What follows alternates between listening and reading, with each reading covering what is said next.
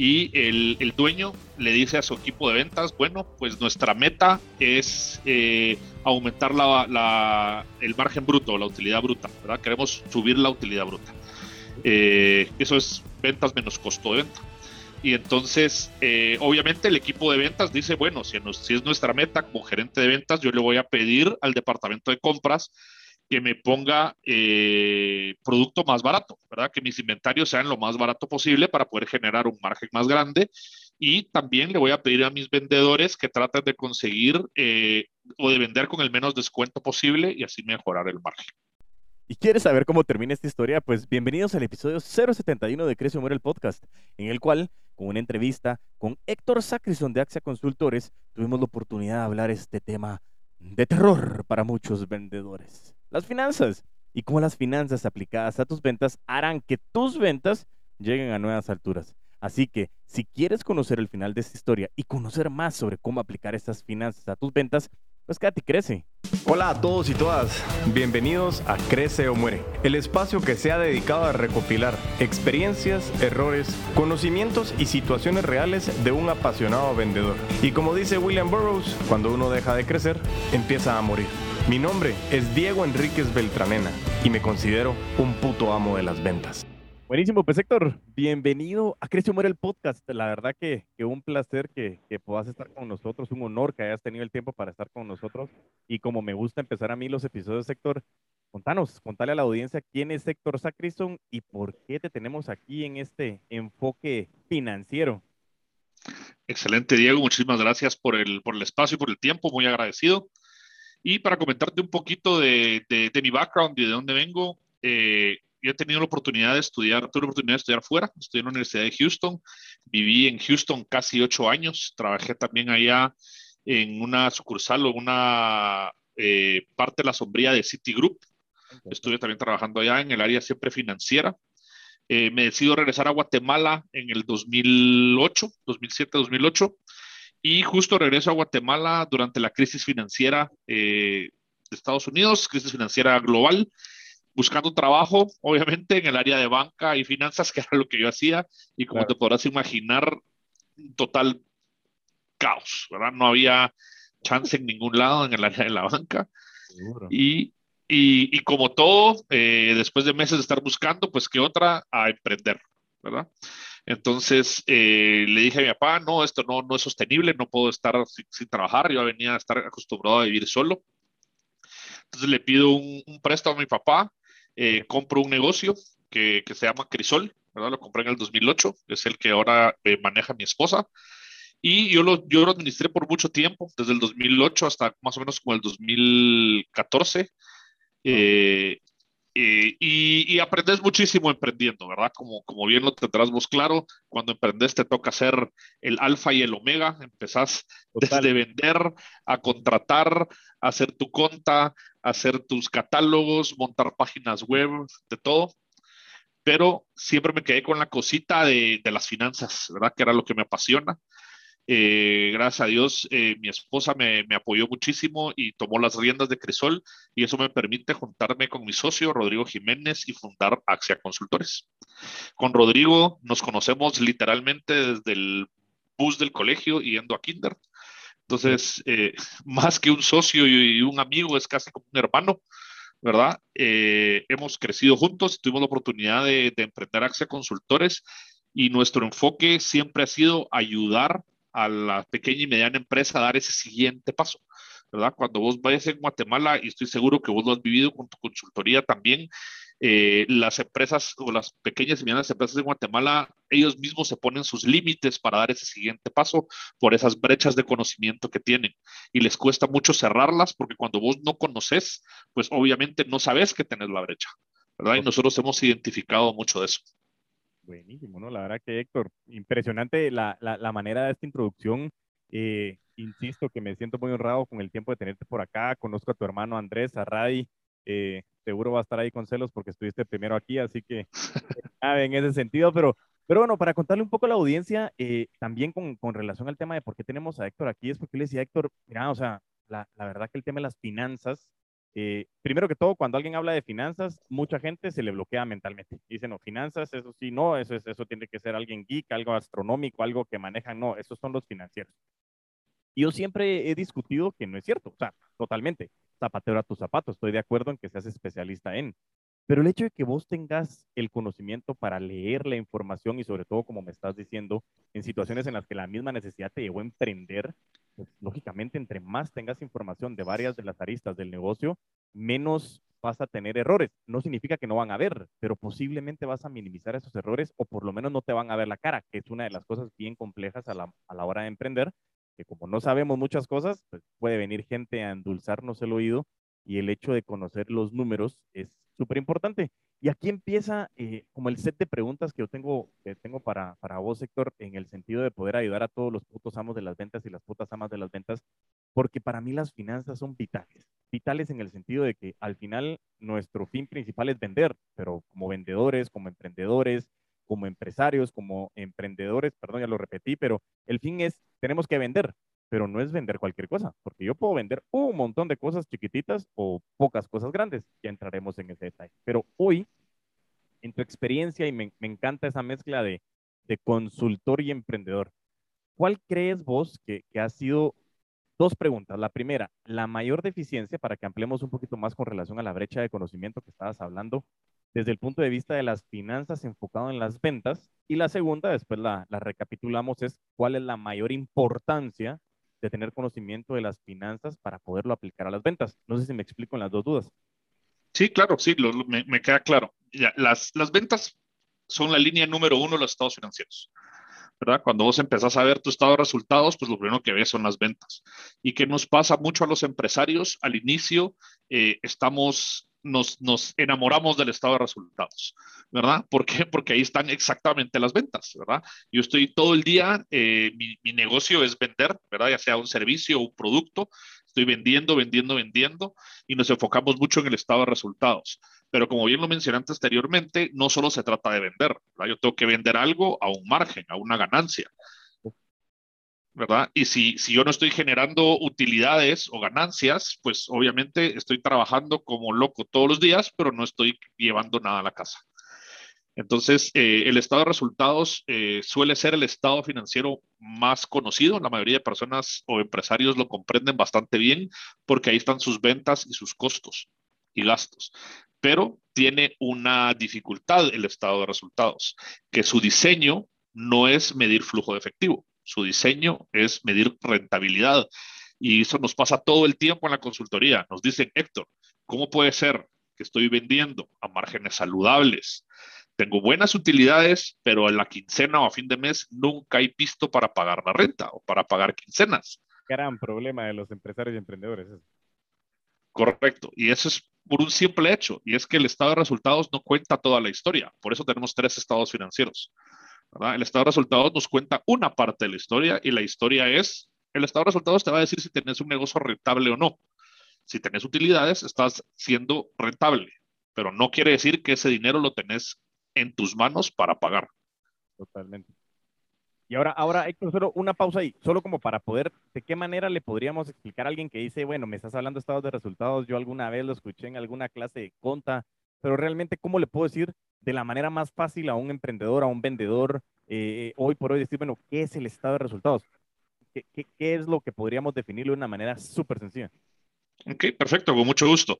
Eh, los estados financieros están compuestos por tres estados principales. Tenemos el estado de resultados, el balance general y el estado de flujos de efectivo. Entonces, el estado de resultados es aquel que empieza con las ventas y termina en utilidad neta. Y lo que está midiendo es cuánto vendiste en un periodo de tiempo, eh, es decir, es como una película, ¿verdad? Te está midiendo cuánto mediste y cuánto vendiste, ya sea durante el mes de enero o el primer trimestre, el primer semestre o durante un año, ¿verdad? Siempre va a ser un periodo de tiempo, empieza con ventas y a esas ventas les vas quitando, ¿verdad? Le vas quitando tus costos, los costos son aquellos que están directamente relacionados con el producto o servicio que estás vendiendo, luego tenés tus gastos, los gastos, todos aquellos eh, salidas de dinero, eh, que no están directamente relacionadas, ¿verdad? Podría ser tu renta, podría ser la luz, el agua, servicios de teléfono, internet, y poco a poco vas quitándole las ventas para llegar a tu utilidad neta. Entonces, el estado de resultados lo que te mide es es como un embudo, ¿verdad? Yo le meto ventas hasta arriba y hasta abajo, si me fue bien, pues debería de quedar una utilidad. Buenísimo, súper claro el estado de resultados. Así que sigamos adelante, porque ahí te había puesto pausa cabal de seguir de, los otros, de las otras dos patitas de los estados financieros, pero me queda súper claro el estado de resultados y espero que para la audiencia también, verdad que una manera muy sencilla de entenderlo. Excelente. Entonces, continuamos con el balance general. El balance general, a mi parecer, es el estado financiero más importante y a su vez el más olvidado. ¿Verdad? Muchas veces, como te mencionaba, los empresarios se enamoran del estado de resultados porque ahí están sus ventas y sus utilidades, pero el balance general es sumamente importante. ¿Qué es el balance general? El balance general te va a decir qué tiene el negocio, o sea, qué activos ha adquirido, es decir, qué tengo yo para generar las ventas, ¿verdad? ¿Cómo estoy generando mis ventas? Pero no solo qué es lo que tengo, sino que me está diciendo también de dónde vinieron los fondos para financiar todo lo que tengo. Entonces, tenemos los pasivos y el patrimonio del accionista. A mí me gusta mucho los términos, la terminología en inglés porque es mucho más explicativa. Por ejemplo, los pasivos en inglés se llaman liabilities. Y en inglés, ser liable es decir que yo le debo, yo soy responsable de, ¿verdad? Entonces, el mismo nombre está diciendo que es esa cuenta, ¿verdad? Es dinero que alguien me dio, pero que yo se lo debo. Yo soy responsable de esos fondos. Y siguiente, tenemos el, patrimonio de los accionistas, que es el dinero que los accionistas han inyectado al negocio o han decidido dejar dentro del negocio para poder seguir creciendo. Entonces, la mezcla de estos dos estados financieros, el balance general y el estado de resultados, nos lleva al tercer estado, que es el estado de flujos de efectivo. Que este, como lo dice su nombre, lo que mide es el flujo de efectivo. Y ese sí es importante, porque al final de cuentas, ¿con qué pagamos la luz? ¿Con qué pagamos los salarios? ¿Con qué pagamos la renta? Ah, pues las pagamos con efectivo, ¿verdad? Si no tenemos efectivo, no podemos sobrevivir. Totalmente de acuerdo. Y ahí hay una frase que he escuchado mucho en Estados Unidos que hablan de cash is king, ¿verdad? Que, que, que literalmente es Puedes tener un negocio espectacularmente rentable, puedes tener un tu balance buenísimo, pero si de repente caes en una palabrita conocida como default, que ya me vas a decir vos, eh, llegas al punto de que, oh, oh, quincena, fin de mes, bono, aguinaldo, ¿qué hago? Entonces eso es bien importante y contanos un poquito más sobre eso. Y, solo como para dejarle claro a la audiencia, no quiero, porque a, mí me ha pasado y, lo, lo, sé, yo soy abogado, por ahí es que conozco a tu hermano, eh, y me recuerdo muy bien que nosotros, eh, creo yo que muy, muy obsoleto el sistema educativo universitario en el tema de que nosotros recibimos, si no estoy mal, solo una clase de, de los siete años que estuvimos metidos ahí, enfocada en contabilidad, porque decían, bueno, abogado es una carrera humanística, ¿qué tiene que ver con números? Y me recuerdo que es una de las cosas que más me ha dolido porque cuando yo tuve la oportunidad de sacar mi MBA y empecé con la primera clase que se llamaba Management Financiero, me estaban hablando del van, van, van, y yo decía, van, yo conozco la van, que es el carro, pues, o sea, ¿qué voy a saber yo qué es van, pues, o sea, valor actual neto, ¿qué es eso? Y me costó muchísimo, le tuve que meter muchísimo tiempo a entender lo que me hiciera sentido, pero mi misma pasión y visión de que al final los negocios, las ventas, eh, el poder emprender, el poder buscar ese crecimiento personal y profesional, tiene muy de la mano de saber manejar los números. Y ojo, es bien importante este episodio porque estamos hablando de profesionalizarnos y como dijo Héctor en su introducción, esa brecha de conocimiento que nos está dando Héctor eh, es precisamente algo que nosotros como putos amos de las ventas necesitamos. Porque normalmente pasa que el vendedor o el emprendedor, si es un vendedor unipersonal o un emprendedor, es, bueno, tenemos nuestra cuenta monetaria con la que pagamos todas las cosas de la casa, le pagamos a algunos que nos ayudan, medio sacamos plata, uy, tenemos que hacer cosas, sacamos para la parte operativa, eh, tenemos un poquito de inversión y es una locura metida en una sola cuenta que es para afuera y para adentro, pero no hay ningún control. Entonces, si alguno de ustedes en este momento se siente identificado, póngale mucho coco a lo que estamos hablando con Héctor, porque nos está dando herramientas valiosísimas que nos van a convertirnos en mayormente profesionales de las ventas con un énfasis en los números. Y lógicamente al finalizar el episodio vamos a dejar los datos de Héctor y de su socio con, con la consultora porque sé que pueden haber muchas personas que pueden estar interesados en un acompañamiento. Así que Héctor, perdón por este paréntesis, pero quería como poner un énfasis más para la audiencia. Y bueno, continuemos con lo que me estabas hablando del tema del efectivo y qué problemas has visto en las ventas con el tema del efectivo y a qué nos podemos arriesgar si no sabemos manejar este, este estado financiero. Excelente, sí, con mucho gusto. Primero, es importantísimo lo que dijiste de la contabilidad, ¿verdad? Eh, muchas veces las preguntas es, ¿Por qué necesito contabilidad para hacer finanzas? Y es bien sencillo, ¿verdad? La contabilidad es el idioma de las finanzas, ¿verdad? Si yo quiero estudiar literatura eh, en alemán, primero tengo que hablar alemán para poder estudiar literatura en alemán. Igual es la contabilidad con las finanzas. Si yo quiero hacer finanzas, tengo que hablar contabilidad, si no, me voy a perder, no estoy hablando el idioma. Entonces es sumamente importante hablar el idioma de contabilidad para el mundo de las finanzas. Entonces continuamos con lo del flujo de efectivo. Entonces, eh, ¿qué es lo que nos pasa muchas veces si tenemos empresas que vendemos al crédito, y obviamente nadie realmente quiere vender al crédito, sino que es un, es un mal que viene de la competencia. Si mis competidores están ofreciendo crédito, pues obviamente yo voy a tener que dar crédito si quiero ser competitivo, pero ese es dinero que yo estoy vendiendo que se registra como venta en el estado de resultados, pero realmente ese dinero no lo estoy percibiendo. Es decir, yo no recibí ese dinero y por ende no se registraría en el flujo de efectivo, pero sí se reflejaría en el estado de resultados. Y entonces, ese es uno de los problemas principales que tenemos a la hora de, del manejo del flujo de efectivo. Por otro lado, tenemos los inventarios. ¿verdad? Los inventarios también nos juegan un, un rol sumamente importante en el manejo del flujo de efectivo porque eh, queremos tener suficiente inventario para poder vender y atender bien a nuestros clientes, pero no queremos tener un inventario excedente que nos esté amarrando efectivo, porque entonces tenemos dinero literalmente parqueado en nuestras bodegas. Súper interesante ese concepto. Digamos, digamos. Y por último, tenemos eh, las cuentas por pagar. A mí las cuentas por pagar me parecen algo sumamente importante adentro de los negocios y un emprendedor que sabe manejar bien sus cuentas por pagar realmente está consiguiendo financiamiento gratis. ¿Por qué? Porque es, una, es un pasivo no financiero, es decir, me están prestando dinero, pero no conlleva ningún interés ni ningún costo. Me estoy financiando con mis proveedores. Entonces, eh, una cuenta por pagar bien manejada me libera efectivo, me da cash para poder operar. Es decir, tengo inventarios en mi bodega que no me costaron nada tenerlos ahí. Entonces me da mucha, mucha libertad de poder operar mi negocio con más efectivo. Y esos son los tres componentes principales de, del capital de trabajo, que es el reto principal de las, de las pymes, ¿verdad? Porque a más ventas requiero más capital de trabajo.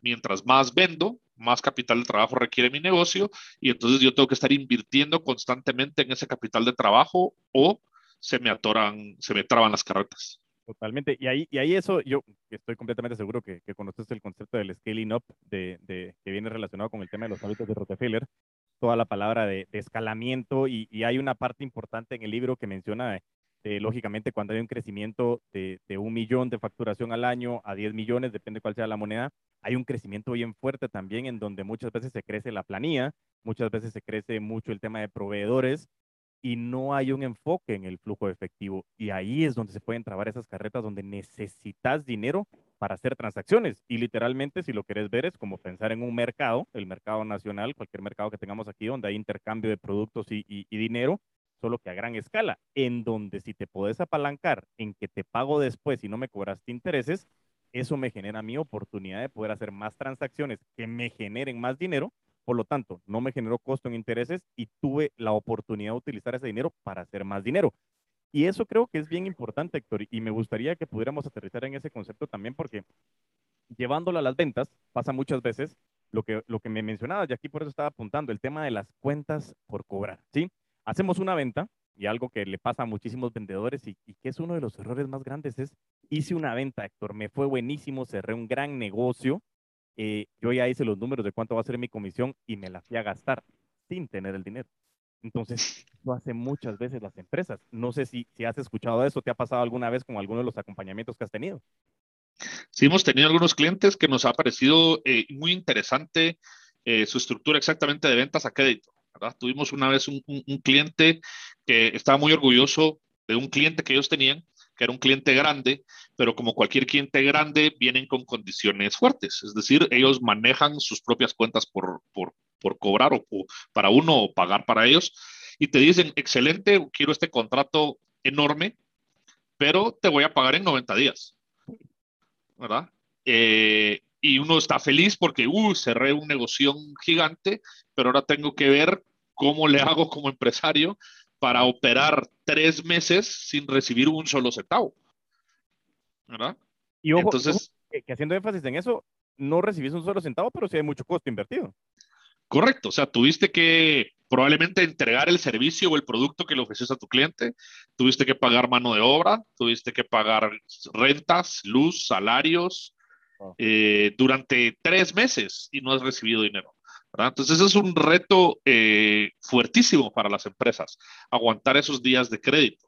Entonces, eh, después de hacer un análisis, era un excelente cliente, pero cuando veíamos el análisis de flujo de efectivo en la empresa, nos dimos cuenta que al final de cuentas le traía más problemas que beneficios tener al cliente. Y mejoramos el flujo de efectivo de la empresa dejando ir a ese cliente tan grande, porque al final de cuentas el costo del capital, es decir, esos 90 días que tenían que irse a financiar o conseguirlo prestado, era tan caro que cualquier utilidad que podías generar de ese cliente ya no valía la pena. Impresionante. Mira, mira, Héctor, para mí ahorita de lo que hemos venido hablando, esto es como, como un momento peak del episodio porque, porque precisamente, como, como bien decís, los empresarios se emocionan a ver los estados de resultados porque ves tus ventas, el vendedor se emociona porque cerró ese clientazo que es gigante. Lógicamente estás hablando de corporaciones y dices, o sea, hoy sí la hice y de verdad, hasta como te decía, a veces nos vamos a, a gastar la comisión que ni hemos recibido.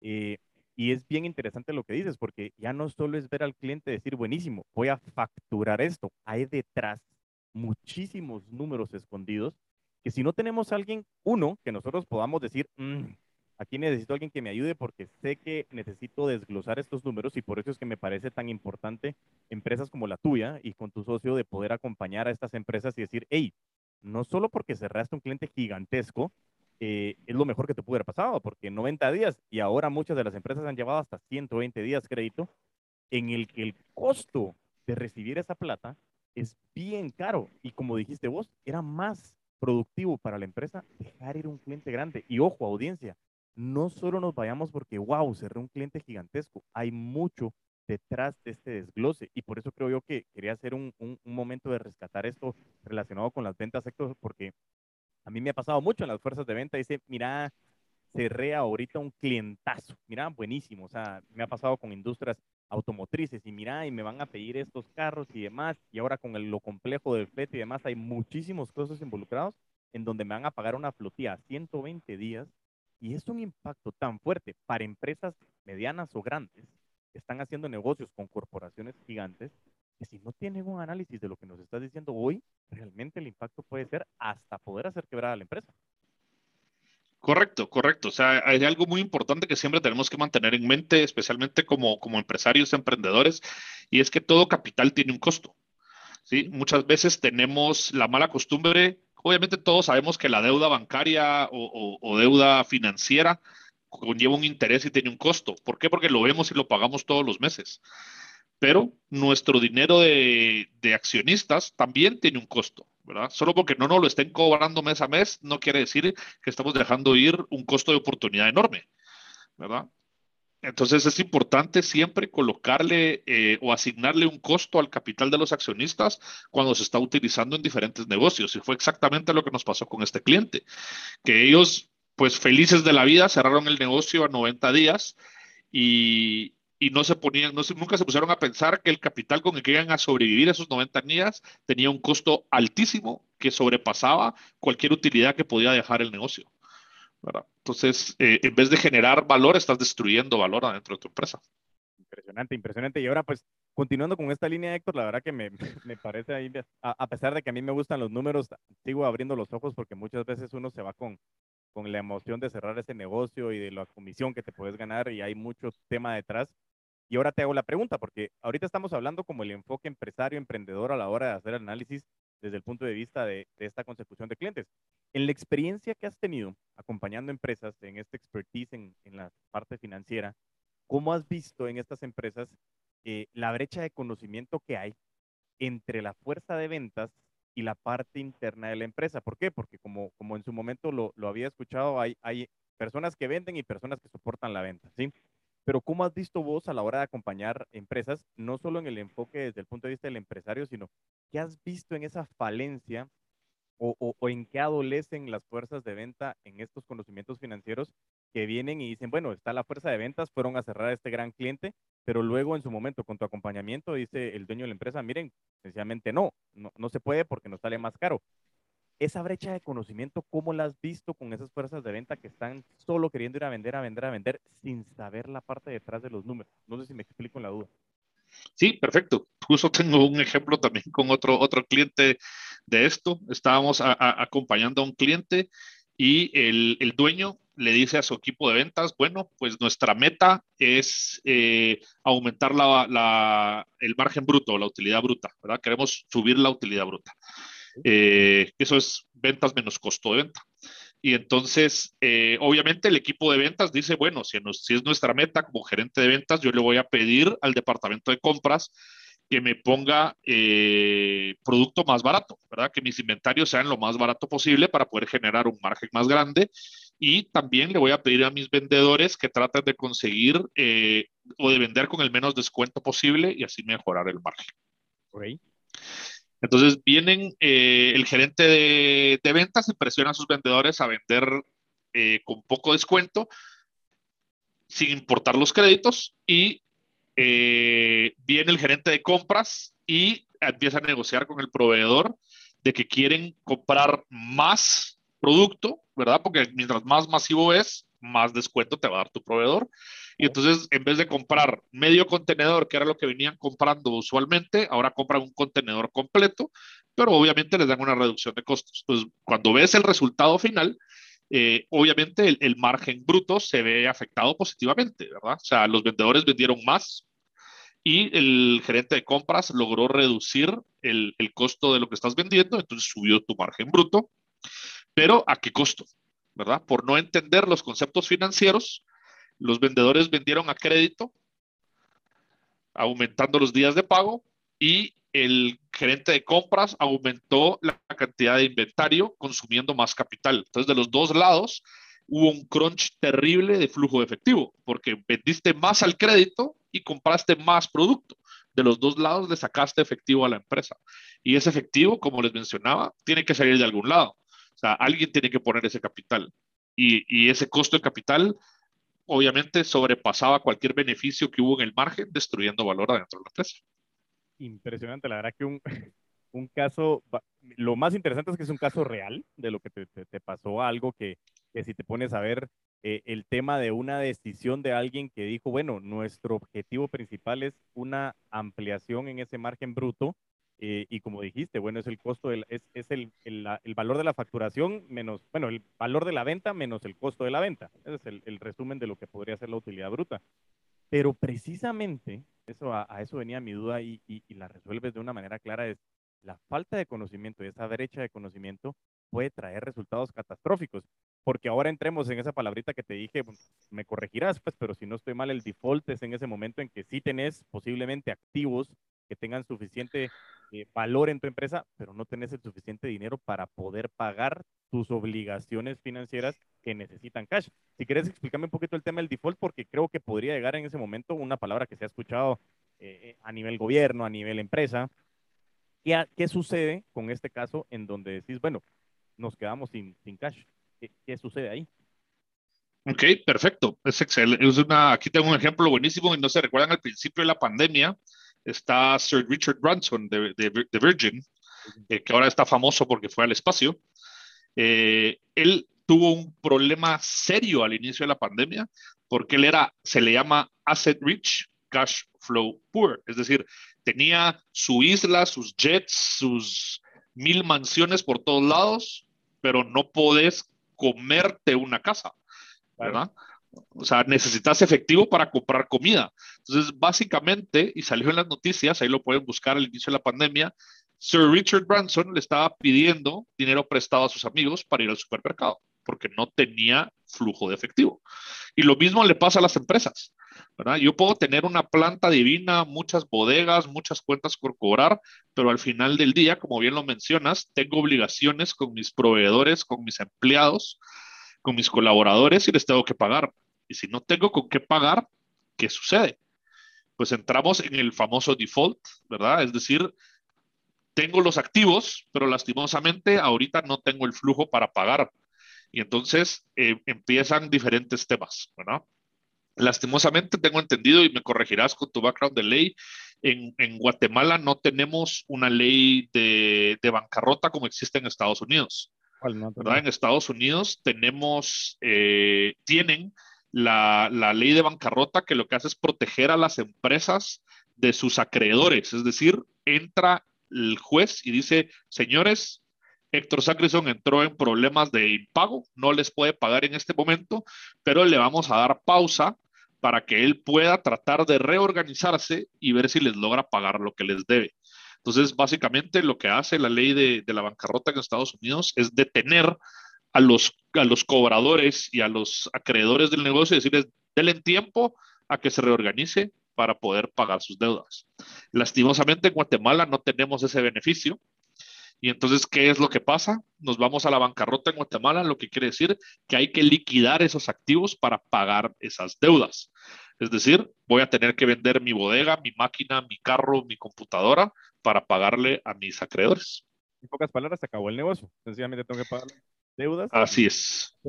Agarrar aire para seguir nadando. Así es, toca liquidar, ¿verdad? Entonces, muchas veces eh, lo que vemos en, en, Guatemala en experiencias ha sido que los mismos propietarios o accionistas del negocio paran liquidando sus activos personales para inyectarle capital al negocio y, y no pasar por ese problema de tener que liquidar los activos del negocio. Es decir, yo como accionista decido vender mi propio carro para con ese dinero inyectárselo al negocio y cubrir las deudas que tengo para ese, para ese gasto inmediato.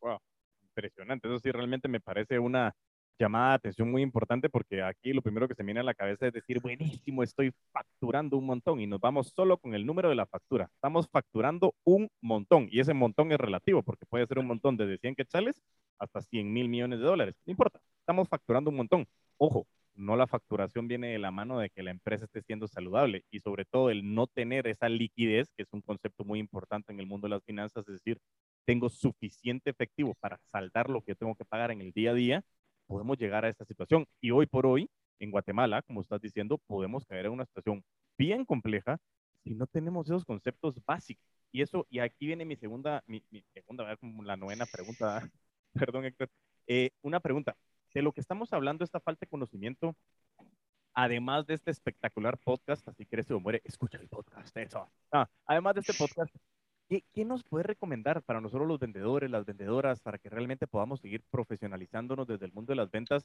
Y quisiera que nos pudiera responder desde la manera más sencilla, desde la manera más patitos uno, como decimos aquí, hasta poder ir creciendo y poder profesionalizándonos no para convertirnos en financieros. Bueno, si alguien quisiera, pues lógicamente creo que Héctor tendrá la oportunidad de asesorar a las personas que, requieran. Al final dejaremos sus datos. Eh, pero ¿qué nos recomendarías a los vendedores para que tengamos un poquito o disminuyamos esa brecha financiera y poder tener un poquito más de concepto de negocio? Porque, ojo, vendedor y emprendedor se parecen mucho, no son lo mismo, tienen muchos puntos en común, pero el vendedor tiene que aprender mucho del empresario y cómo hago para reducir esa brecha. ¿Qué, qué nos recomendarías? Primero, algo que eh, ha sido bastante estar trabajando en conjunto con, con la Marroquín es eh, en, en, las maestrías, es de que lastimosamente por temas y como bien dijiste al inicio, por zapatero a tus zapatos, a nosotros nos enseñan las empresas o los negocios como por compartimentos. Nos dicen, esto es mercadeo, esto es contabilidad, esto es recurso humano, pero realmente son una máquina compleja donde todo conjuga o todo juega al, al mismo tiempo. Es decir, son muchos engranajes que yo no puedo pretender cambiar uno y que toda la maquinaria siga funcionando igual, ¿verdad? Entonces, primero eh, hay que aprender a ver la máquina o la empresa como una máquina compleja que todas las piezas tienen que jugar en conjunto, ¿verdad? Entonces, para ir cerrando las brechas, yo he aprendido, y aunque no lo crean, hay muchísimos recursos tan sencillos como en YouTube eh, de temas básicos contables financieros que, nos pueden abrir las, puertas a bastante conocimiento. ¿verdad? La otra, hay muchos libros, les puedo recomendar uno que se llama Financial Intelligence. Financial Intelligence eh, es muy, muy bueno, bastante básico y eh, abre los ojos al análisis de los estados financieros. ¿sí? El problema que yo siempre eh, he dicho y nos topamos todo el tiempo en la, como catedrático es de que nos llegan a nosotros los estudiantes de administración y de finanzas aprendiendo contabilidad de contadores. Y es muy distinta la contabilidad para alguien que va a hacer la contabilidad que la contabilidad para alguien que va a interpretar los estados financieros, ¿verdad? Entonces, eh, muchas veces eh, nos bloqueamos, como decís al principio, eh, la mente porque yo no quiero hacer contabilidad y eso de las tablitas en T y el debe y el haber y, es un dolor de cabeza que, que, no es para todos, ¿verdad? Y yo lo entiendo, no es para mí, ¿verdad? Tampoco para mí es hacer contabilidad, pero sí es sumamente importante entenderla desde un punto de vista financiero y eso lo podemos conseguir de, como te mencionaba, de este libro de Financial Intelligence eh, que nos da ese, ese tipo de análisis.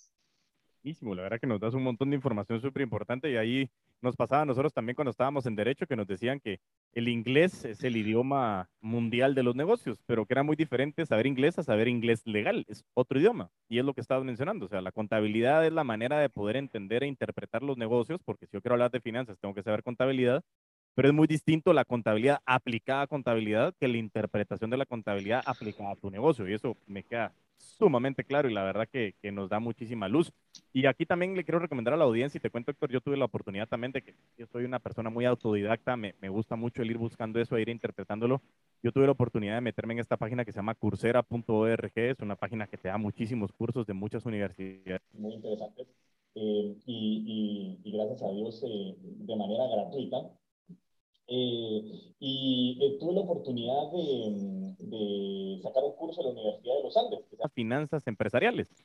Y esas finanzas empresariales, eh, un curso súper sencillo donde te explicaban esto. Ahí, lógicamente, lo que tienes que invertir aquí es la moneda de la cual eres dueño o dueña, es tu tiempo. Y eso creo yo que es bien importante, como lo que estabas diciendo. Información hay. La cuestión aquí es si tienes la decisión de querer hacerlo.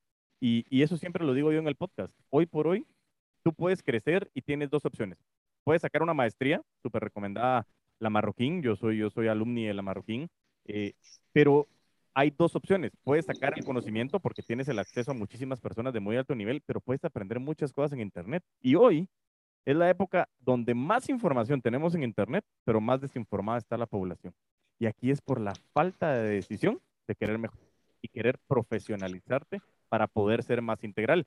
Y me abriste los ojos, me, abriste los ojos con algo importante, que es cierto, zapatero a tu zapato en el sentido de que si te querés volver especialista en finanzas, pero no porque te hace empresario, no, yo no voy a saber nada de finanzas, yo no voy a saber nada de talento humano. Y tenés toda la razón. Como vendedores tenemos que ser profesionales integrales en el sentido de poder conocer ese entorno y saber cómo mi venta puede impactar a talento humano, puede impactar a financiero, puede impactar a compras, puede impactar a toda la cadena de valor. Y ahí es donde el concepto del trabajo en equipo, nosotros lo conocemos como interdependencia. Todo lo que hagas o dejes de hacer afecta de manera positiva o negativa a la cadena de valor. que eso sí realmente agradezco mucho porque nos has traído a colación muchísima información que, que, nos convierte y nos compromete a seguir mejorando en este mundo de las ventas, Héctor. La verdad que muy, muy agradecido por todo esto. Y a mí me encantaría hoy finalizar con, algo para entrar al, último bloque eh, con tu tiempo, Héctor. Hemos venido hablando de las finanzas empresariales, de las finanzas aplicadas a las ventas, espectacular. Pero hay algo que yo también quiero traer a colación es, ¿cuáles serían dos, tres recomendaciones o tips que podemos aplicar de las finanzas a las finanzas personales para que nosotros, como personas, digamos, bueno, hoy es el mejor momento para emprender, ah, requiere costo, en mis finanzas personales. ¿Qué puedo hacer para saber si estoy bien o mal? ¿Qué, recomendaciones me puedes dar a mí para yo poderle decir, mira, ¿cómo estás manejando tu plata hoy? Porque todo lo que me estás diciendo lo puedo aplicar a mi día a día y muchas veces pasa de que estamos hasta el cuello con un montón de deudas y no tengo plata para hacerlo. Entonces, no sé si tenés algunos tips que, nos pueda, que le podamos dar a la audiencia enfocadas en las finanzas empresariales para que desde ahí, cambiando nosotros como personas, podamos ir creciendo a emprendedores, a empresarios y sobre todo pues ser fuente generadora de trabajo en Guate, en la región, ¿por qué no? Excelente, sí, Diego, con mucho gusto. Eh, en el tema de finanzas personales, eh, todo, al igual que en las empresas, todo parte de un presupuesto, ¿verdad? Eh, tenés que principalmente sentarte y honestamente poner en una hoja de papel tus ingresos y tus gastos. ¿Verdad? Eh, y como bien mencionaste ahí, no los ingresos que creo que voy a tener, sino que los ingresos que tengo, ¿verdad? Ser honesto con uno mismo. Al final de cuentas, ese papel, eh, si miento en el papel, me estoy mintiendo a mí mismo y no tengo por qué engañar, o sea, no voy a estar engañando a nadie. ¿verdad? Entonces, ser, ser bastante honesto en tu presupuesto y planificar eh, tus, tus, ingresos y tus gastos. Es sumamente importante y esto creo que no, no requiere de ninguna maestría o doctorado saberlo, que nadie puede gastar más que lo que genera. Pero muchas veces se nos olvida y las tarjetas de crédito y los, los créditos bancarios nos permiten hacerlo hasta, como bien dijiste, nos ahorcan y nos dejan sin flujo efectivo. Entonces, eh, recomendación número uno, hagan un presupuesto. Recomendación número dos, nunca, jamás en la vida se endeuden con tus tarjetas de crédito. Los intereses, el interés compuesto es probablemente la fuerza más increíble de las finanzas y funciona a nuestro favor cuando ahorramos. Cuando ahorramos tiene un efecto multiplicador que hace que nuestros ahorros crezcan de forma exponencial. Pero si nos endeudamos, esa tasa de interés compuesta trabaja de la misma forma, solo que en nuestra contra destruyendo nuestra, nuestra riqueza. Entonces hay que endeudarse lo menos posible, menos con tarjetas de crédito, las tasas son demasiado altas, es una carrera que nunca van a ganar.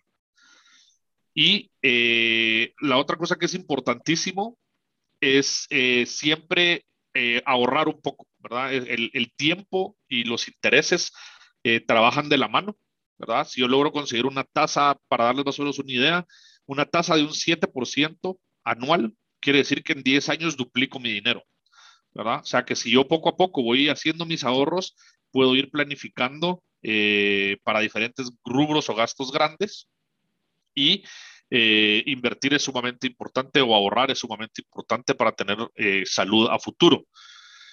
también es sumamente importante llamarle realmente inversiones a los que son inversiones. Muchas veces decimos es que invertí en comprar mi casa. Y realmente no es una inversión, ¿verdad? Si tenés la casa y estás viviendo en esa casa, pero esa casa no te está generando ningún ingreso. Al revés, son gastos. Una inversión se consideran aquellas que tienen un retorno, ¿sí? Entonces, no confundamos o no nos engañemos a nosotros mismos en, decir, es que invertí en mi carro nuevo para ir a trabajar. Sí y no, ¿verdad? o sea, inversión financiera, no. Inversión para tu productividad, sí. Correcto, correcto. Entonces, eh, hay que tomar en consideración eso y eh, siempre estar buscando, Guatemala tiene el reto, ¿verdad? Y nosotros nos, nos, pasa todo el tiempo en la consultoría, nosotros hemos dado algunos cursos de esto y la gente siempre está buscando en dónde puedo invertir, cómo puedo invertir. Recursos, como ya lo mencionaste, hay allá afuera. Hay miles de, empresas que están eh, educando a las personas de cómo hacer mejores inversiones, cómo ahorrar, cómo invertir en bolsa, eh, qué opciones existen afuera. Y aquí hay que tener mucho cuidado. Yo siempre lo decía y lo hemos dicho siempre en la consultoría, y es, si algo suena muy bueno para ser realidad, probablemente lo es.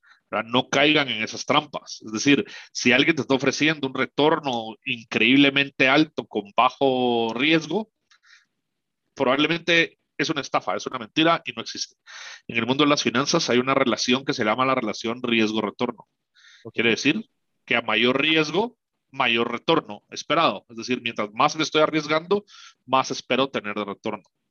Entonces, esa relación se mantiene durante todos los activos invertidos. Entonces, si yo quiero, o sea, no existe tal cosa como algo de bajo riesgo con alto retorno. Sí, pero las estafas, como decís. Exactamente, solo las estafas. Entonces hay que tener cuidado con eso, porque eso también, obviamente, puedo estar ahorrando por muchos años y perderlo todo de la noche a la mañana con una de estas estafas.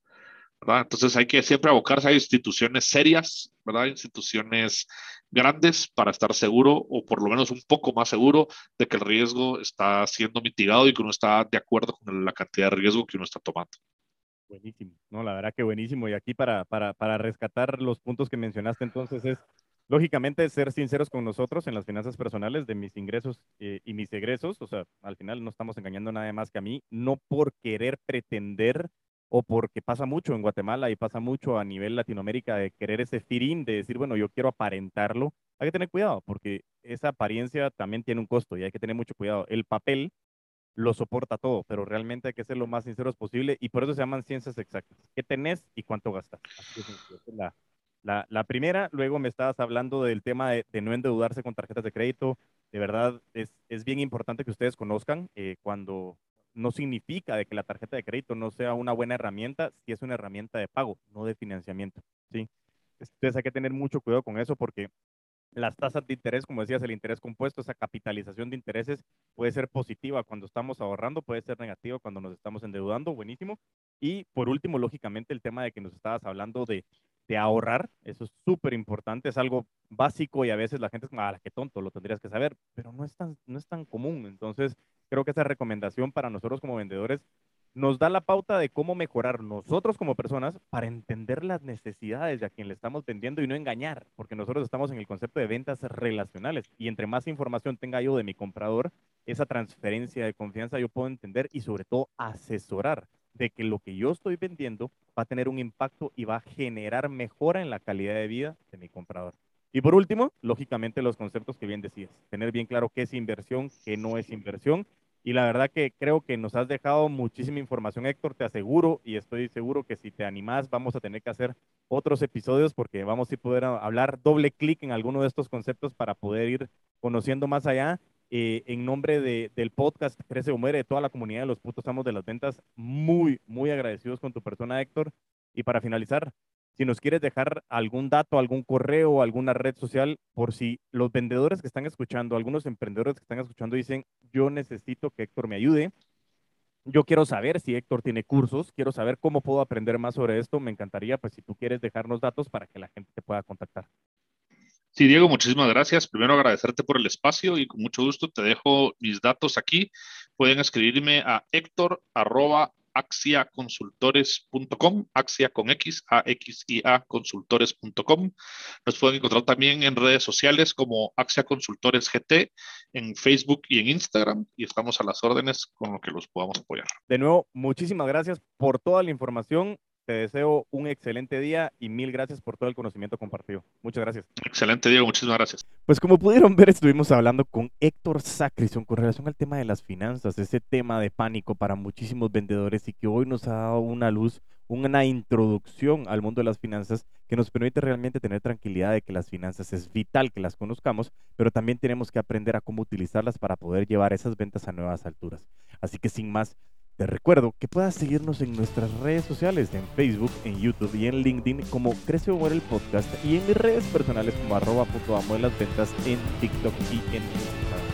Y mientras tanto nos volvemos a escuchar a vender con todos los poderes.